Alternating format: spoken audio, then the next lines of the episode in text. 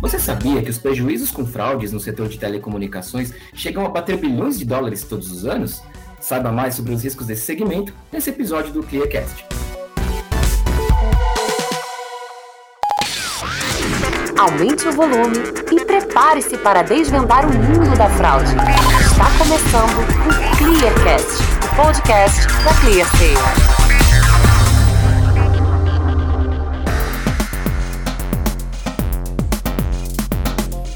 Olá, esse é o ClearCast, o podcast da ClearSale. O tema de hoje é como acontecem as fraudes em telecomunicações. Eu sou Felipe Tilian, jornalista responsável pela produção de conteúdos da ClearSale, e para falar sobre esse assunto, eu convidei o Alexandre Medeia, que é gerente sênior de risco na Sky Brasil. Com 20 anos de experiência em fraudes e investigação, Alexandre tem passagens no segmento bancário e desde março de 2021 assumiu esta posição na Sky do Brasil. Ele também é instrutor da Ventura Academy sobre segurança da informação. Seja muito bem-vindo, Alexandre. Obrigado por aceitar o nosso convite. Obrigado pela ClearSale, obrigado por essa oportunidade. Um dos temas relevantes para a gente é justamente a gente fomentar essa comunidade de prevenção de fraudes para que a gente possa combater o inimigo que é o único, né, o fraudador. Então, sempre disponível a vocês para discutir termos técnicos associados à prevenção de fraudes e gestão de riscos. Perfeito. Gente, eu vou chamar aqui o Medeia, vocês não estranhem, tá? O Ale é muito conhecido como Medeia no mercado, então se vocês agora virem eu chamando ele de Medeia, por favor, não estranhem. E fiquem à vontade também quando vocês forem entrar em contato com ele, depois eu vou deixar o contato. Podem chamá-lo de Medeia também, por favor começar aqui efetivamente o nosso papo, nossas perguntas e respostas, eu vou citar aqui, Medé, um relatório que a gente tem da Associação de Controle de Fraude de Comunicações, um relatório lá de 2018, que ali já mostrava um valor combinado de cerca de 11 bilhões de dólares perdidos em ataques fraudulentos no setor todos os anos, né? Nesse relatório a gente via muita indicação de que a pirataria era o principal problema enfrentado pelas empresas do setor. No entanto, eu acho que os nossos ouvintes talvez ainda não estejam muito acostumados com algumas fraudes de idoneidade, né, que acontecem bastante nesse ecossistema de telecomunicações.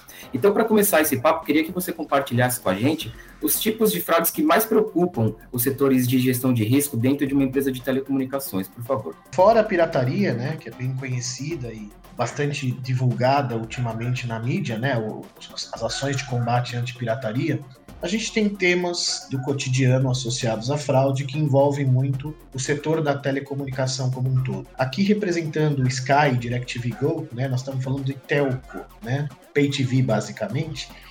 E um dos temas que realmente nos preocupa, sem dúvida, no nosso dia a dia, é o fraud application, né? Justamente a utilização de documentos falsos ou a utilização de documentos reais, né, não autorizados pelo seu proprietário, para contratação de serviços de pay TV.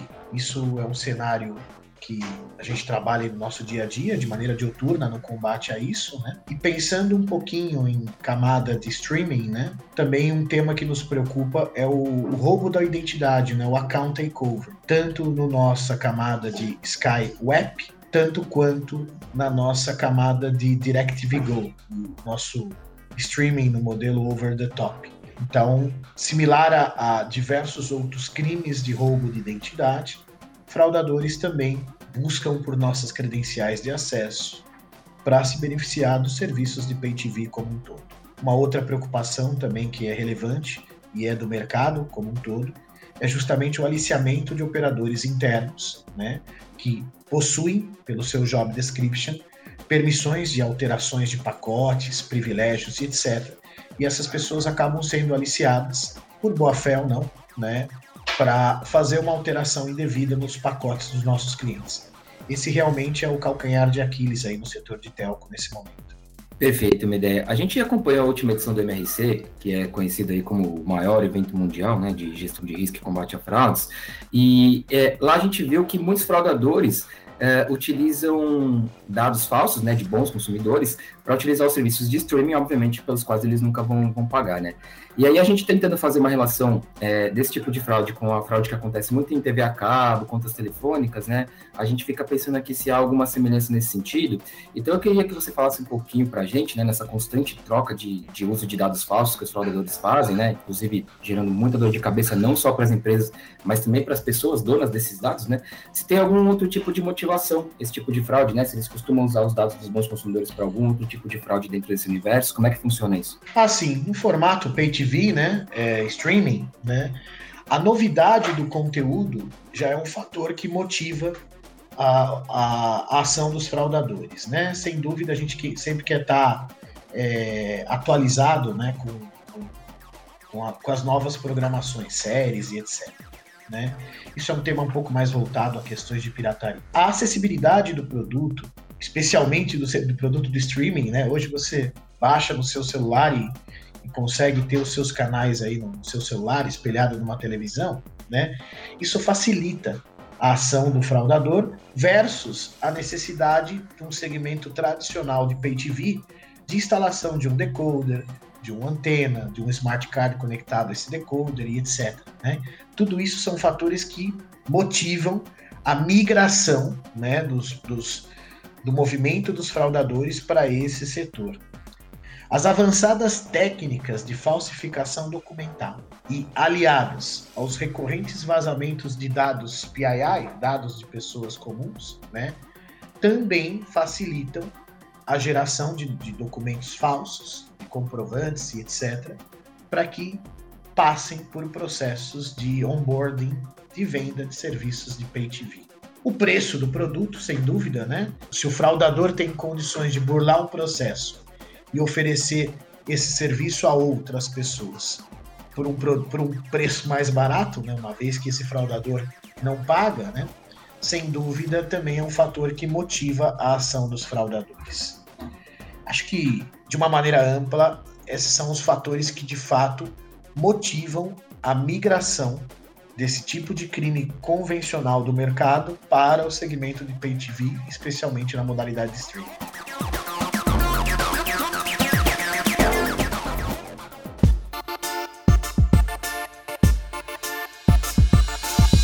Quando a gente fala de uso indevido de dados por parte dos fraudadores, né, há aí um desafio muito grande, porque cada vez mais esses processos todos de, enfim, não só do mercado de telecomunicações, mas do mercado financeiro, e-commerce e com certeza todos os outros que ainda não passam por isso vão passar, a gente tem um, um, grande desafio do ponto de vista de segurança, que é a validação da identidade, né? Como garantir que aqueles dados ali preenchidos são de fato da pessoa que, que os dados dizem ser, né? Como é que é para uma empresa de telecomunicações garantir, por exemplo, na, na hora de um cadastro, na contratação de um produto ou serviço, que aqueles dados pertencem realmente àquela pessoa e não se trata de um fraudador ali tentando se passar por ela? Pois bem, não existe uma única fórmula para se resolver essa situação.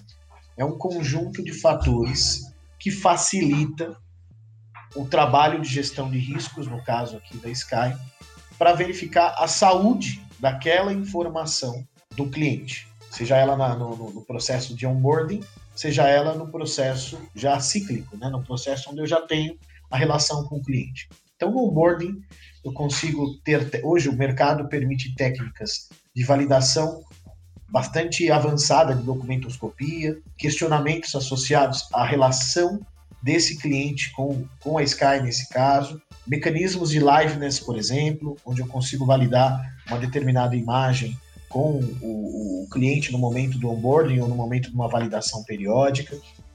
O mesmo é feito com prestadores de serviço e credenciados aqui da nossa rede de vendas. Também essa análise focada na base já ativa, mesmo aquela que houve uma mudança comportamental no seu pagamento, ou aquela que a coisa vai bem, que os, os pagamentos estão em ordem, são bons pagadores, que podem apresentar algum indício de que a origem dessa relação foi iniciada por um documento não proprietário dessa pessoa. Né? O usuário do, do serviço PayTV não é de fato o, o, o, a pessoa que, que, que assinou esse serviço conosco. Então, essa mistura de da análise do onboarding de novos clientes versus a manutenção da nossa base ativa de clientes versus o conceito de estar próximo do nosso cliente, o conceito de know your customer, para validar que, de fato, é, o nosso cliente, inclusive, está usando os serviços dele que, que foram contratados, são mecanismos que, juntos, ajudam o time aqui de prevenção de fraudes da Sky a manter uma base mais saudável de clientes com menos incidentes de segurança. Em situações de incidentes de segurança, nós temos que rapidamente atuar com aquela vítima que teve os seus dados comprometidos em algum momento, né? e, e buscá-la de uma maneira rápida e segura para estancar o problema do vazamento daquela informação daquele cliente que por qualquer motivo teve algum documento alterado ou seu documento usado inadvertidamente por, por quadrilhas. Então, acho que o resumo é a combinação desses fatores e um trabalho de outono para manter a nossa base de clientes o mais saudável possível, né, no ponto de vista de prevenção de fraudes. Perfeito, uma ideia. E pegando esse gancho dessa sua última frase sobre prevenção a fraudes, a gente sabe que está num país que, infelizmente, a fraude é muito voraz e, acima de tudo, muito criativa, né? E você está à frente de um time de prevenção a fraudes no Brasil. Então, eu queria que você falasse um pouquinho para a gente de como que é possível mapear os riscos que existem, né? Porque a gente sabe que é uma corrida eterna, né? Estar sempre à frente dos fraudadores é realmente uma, uma corrida que talvez não vá acabar tão cedo, principalmente no Brasil. Como é que é possível mapear os riscos? Como é que é possível saber aonde você precisa eventualmente estar mais protegido, mais atento, enfim, se de fato existe isso ou se tem que estar 100% protegido em todas as pontas? Como é que é isso para quem está à frente de uma, uma equipe que trabalha com prevenção à fraude no Brasil, ideia? Eu acredito que um profissional de prevenção de fraudes, profissional de gestão de riscos, ele tem que estar aberto para o mercado, né? Para entender como que os diversos segmentos do mercado estão agindo com prevenção de fraudes, com mecanismos de, de segurança mais intrusivos, menos intrusivos, com regras de prevenção de fraudes mais permissíveis ou não, né? Para que você consiga de fato calcular qual vai ser a estratégia que você vai adotar dentro da sua empresa. Isso é um, um bom caminho. Esteja aberto para trocar ideia com o mercado. E é isso, isso é o que eu o que eu vejo na Clear um diferencial. Né? Eu sei que eu usando o serviço da Clear, eu já tenho indiretamente toda a estratégia de prevenção de fraude de um, de um grande nicho de mercado. Isso me dá, essa, me dá esse conforto. Isso é um tema relevante. O outro tema é, é tentar estar atualizado com as tendências de, dos produtos, sem dúvida, oferecidos pela sua empresa e principalmente sobre as tendências de, de crimes. Né? Há, há pouco tempo falávamos em crimes online e agora estamos aí com certeza uh, já assistindo a crimes em tempo real e até crimes de maneira instantânea.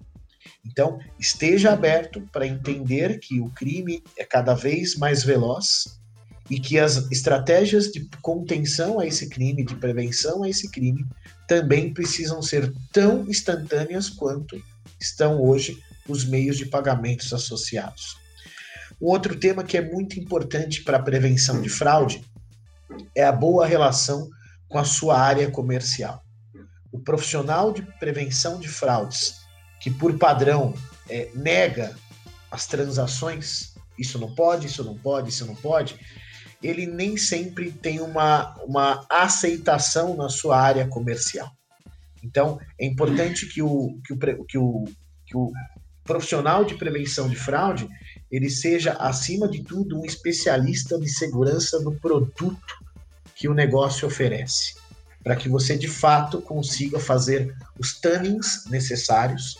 E quem trabalha em prevenção de fraude sabe disso, que é dia após dia, apertando e reapertando parafusos. Essa é a minha rotina com vocês aí da Clear, de uma forma que eu consiga ter uma, uma relação comercial agradável com os meus clientes, com o menor impacto possível com a minha base de clientes já ativa e que eu tenha um, um risco na transação num nível aceitável para minha corporação.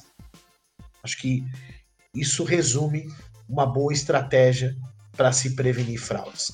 E a atualização constante. Né? É, é muito importante estar a par do que estar por vir. Né? Antigamente nós víamos notícias e falávamos, ah, isso está acontecendo lá do, do, outro lado do mundo, né?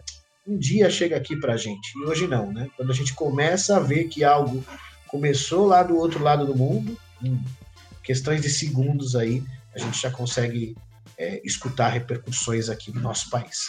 Acho que a atualização, a, a resiliência, sem dúvida, e, e, e, a eterna insatisfação de você, de fato, estar sempre acompanhando as tendências de prevenção de fraude, nunca estar contente com uma determinada solução, sempre buscar um conjunto de soluções mais efetivos para que a gente consiga diminuir esse espaço entre o, entre o, o mocinho e o bandido.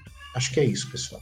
Legal, uma ideia bacana. Inclusive, ver você falando sobre colaboração, que é um, é um, é um, ponto que a gente bate muito nos conteúdos que a gente faz na terceiro, que o trabalho conjunto é fundamental para que crie-se aí um efeito de rede de proteção no mercado, onde um ataque na, na, na, cliente A ali consegue proteger a base inteira. Isso é muito legal. Para a gente emendar aqui na nossa última pergunta e finalizar, inclusive essa pergunta que eu fiz para você agora falava sobre a criatividade dos fraudadores, né, no começo e tal. A gente teve em uma das nossas primeiras temporadas do, do Peercast, a gente teve um episódio que fez bastante sucesso, no qual a gente abordava é, umas fraudes curiosas, né? Tinha um caso que foi muito emblemático, inclusive, de um fraudador descaradamente se passando por uma, por uma mulher numa, numa gravação de uma ligação de um, de um operador de autenticação que a gente conseguiu ter acesso e colocar no podcast. E eu queria saber de você que está nesse front aí diariamente, se tem algum caso emblemático, curioso, esquisito, de, de fraude que, que virou lenda entre vocês, você pode compartilhar com a gente. São vários anos na, no, no time de prevenção de fraudes, né? E a gente acaba encontrando casos bastante emblemáticos, né? Aqui, recente, aqui, trabalhamos numa situação onde recebemos uma notificação formal de uma cidade muito pequena de que a empresa estava usando de muros públicos ou pontos de ônibus públicos para fazer propagandas, né, em nome da, da nossa empresa. Né? E aí fomos fazer todo o processo de análise e apuração, né, e nós nem tínhamos revendedores naquela empresa, naquela cidade. E, e, ao fazer a análise disso, eram ações de fraudadores, né, que gerenciam clubes de assinaturas, né, com, com onde basicamente eles gerenciam é, senhas que foram comprometidas no formato de account takeover e eles querem vender isso, né? Eles não dão nem os fraudadores dão nada de graça, né? Então eles foram tão avançados numa cidade do interior aqui brasileiro, né? Eles foram tão avançados que eles passaram a publicar em pontos de ônibus, onde eles vendiam o serviço de pay TV em nome da gente, né, com valores bem abaixo dos aplicáveis, né? Então, a autoridade local, ela preocupada com as diversas propagandas em nome da nossa empresa, ela sem saber como buscar, ela notificou o nosso canal e a gente conseguiu de fato identificar uma, uma quadrilha é, bem avançada em gestão de informações de pay TV, né? Geralmente comprometidas por account takeover, né?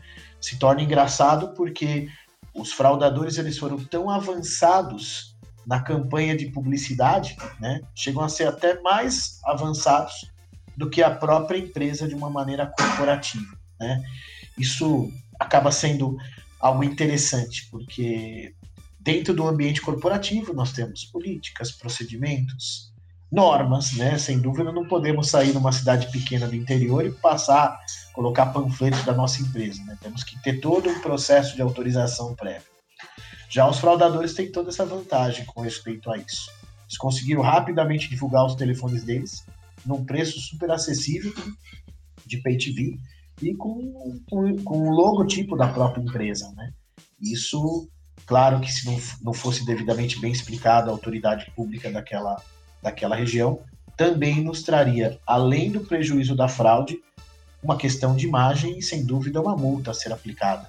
Acho que esse é o, é o assunto mais latente que eu consigo dividir com vocês.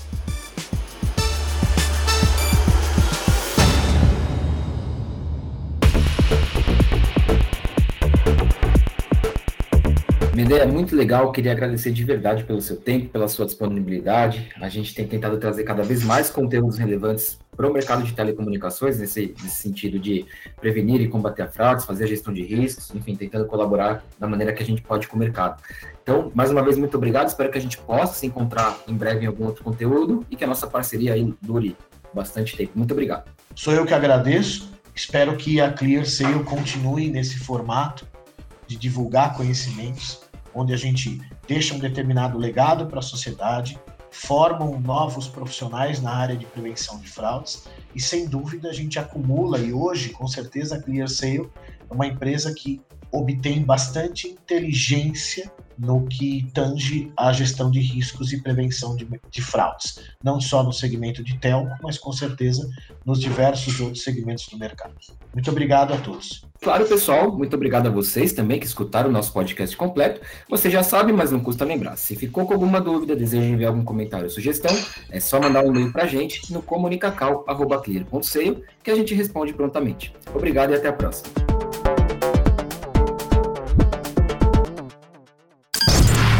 Sale. Intelligence to move.